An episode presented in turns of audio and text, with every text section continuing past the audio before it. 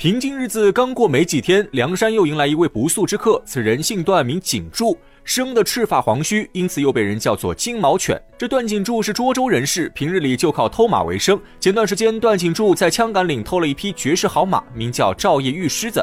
此马通体上下一色雪白，没有半根杂色，原本是大清国王子的坐骑，可以日行千里。段景柱知道消息后，冒着生命危险从金国王子手中偷出宝马。他本想用玉狮子当做净身之物献给宋江，从而加入梁山。结果走到灵州曾头市时，玉狮子被当地恶霸曾家五虎强行夺走。段景柱势单力薄，不敢与对方争论，只好匆匆跑来梁山搬救兵。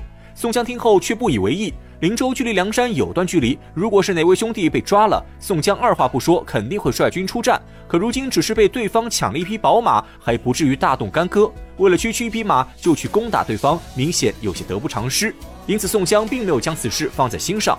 这段景柱虽然丢了宝马，没有了近身之物，可宋江发现段景柱长得赤发黄须，相貌非凡，倒有几分异域模样，这让宋江升起一些猎奇之心，于是把段景柱留在梁山，让他当了一个小头领。宋江整天忙于事务，很快就把丢马一事抛在脑后。可段景柱却日日惦记着那匹绝世好马，一直在宋江耳边说玉狮子如何矫健威风。宋江被段景柱磨得没有办法，只好派戴宗去曾头市打听玉狮子的下落。戴宗去了四五天后返回梁山，将他打听到的所有消息如实禀告给晁盖和宋江。原来这曾头市不算一个小地方，总共有三千余户人家，其中领头的一户叫曾家府，家主名叫曾弄，曾经是大金国人，年轻时经常来中原做人参买卖，积攒了万贯家财。后来强行霸占了一处村坊，将其改名为曾头市。曾弄自从霸占了曾头市后，到处招兵买马，势力越来越大。如今，曾弄的手下不仅有六七千兵马，还有两个教师负责指导武艺。主教师叫神枪使文公，此人文武双全，有勇有谋，十八般兵器样样精通。他正是周同的徒弟之一，马上本领堪称天下无敌。另一个是其副手副教师苏定。除此之外，曾弄的五个儿子在史文恭的教导下，个个本领高强，号称曾家五虎。段景柱的玉狮子马正是被曾弄儿子抢走的，如今是史文恭的坐骑。如果光是这些，倒也罢了。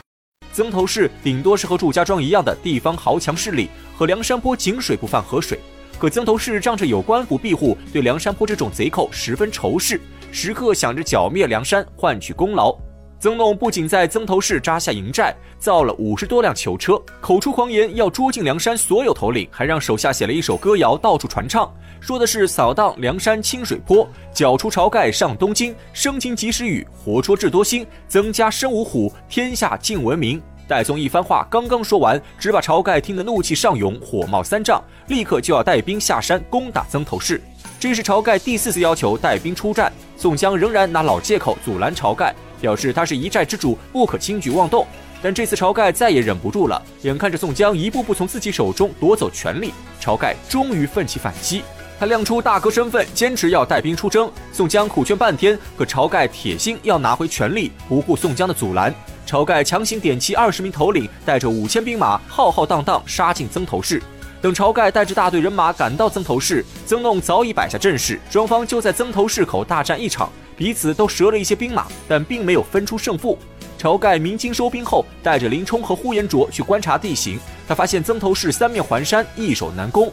曾弄在曾头市经营多年，早将曾头市打造成一座坚固堡垒。而且在道路方面，曾头市也和祝家庄有的一拼，到处都是弯曲小路，难辨方向。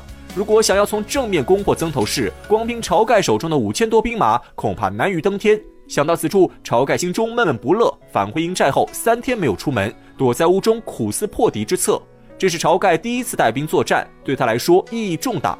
以往看着宋江每次下山都是凯旋而归，为梁山敛财纳粮，招募好汉，梁山仓库越来越满的同时，宋江在梁山上地位也越来越高。而晁盖作为正牌大哥，已被众人渐渐遗忘。晁盖早有不平之心，这次他坚持带兵下山，就是为了证明自己，重新夺回大哥地位。所以这一战他只能胜不能败，一旦败了，他将彻底沦为梁山的笑柄，以后再也不会有下山之日。可军师吴用已经叛变宋江，没有了吴用的帮助，晁盖在屋中想破了脑袋，还是没有想出破敌之法。这三天内，曾头市也有些反常，不管晁盖派人在阵前怎么叫骂，他们就是坚守不出。正在晁盖无计可施时，到了第四天，有两个和尚来见晁盖，他们自称是曾头市东边法华寺的僧人，非常熟悉村内的道路情况。因为平时经常受到曾家五虎的欺负，所以他们这次专门过来告密，愿意带着晁盖偷袭曾头市。晁盖一听，瞬间大喜，这真是踏破铁鞋无觅处，得来全不费功夫。他正愁没有办法攻破曾头市，就有人来帮助自己。晁盖觉得这是天赐良机，当场答应下来。可旁边的林冲却直觉有些不对。林冲提醒晁盖小心其中有诈，但在晁盖的心中，他太想拿下这场胜利，来证明自己比宋江强。眼下有一个获胜的机会送上门来，晁盖自然不肯放过。于是他不顾林冲的提醒，执意要亲率兵马偷袭曾头市。一听晁盖要亲自带兵偷袭，林冲急忙出声阻止。他对这个偷袭计划本就抱有怀疑态度。林冲担心，万一这是对方的阴谋，晁盖亲自带兵就会身陷险境。林冲建议由自己带兵进寨偷袭，让晁盖在外面接应。可晁盖却觉得自己身为大哥，更应该身先士卒，起到带头作用。于是晁盖再次拒绝林冲提议，带着十个头领和一半兵马，跟着两个和尚潜入法华寺。到了法华寺后，两个和尚又告诉晁盖，曾头市守卫森严，只有等到半夜三更时分才能去劫寨。晁盖不疑有他，一直等到了三更时分，两个和尚在前面带路，晁盖等人跟在后面进入曾头市。结果没走几步，两个和尚身影一闪，消失在黑暗当中。士兵们没了向导，瞬间乱作一团。晁盖心知不妙，立刻带人原路返回，但为时已晚。只见四周突然涌出数队兵马。金鼓齐鸣，喊声震天，晁盖等人吓得魂飞魄散，急忙夺路而逃。晁盖带着手下刚走没几步，迎面撞上一队兵马，为首的正是史文恭。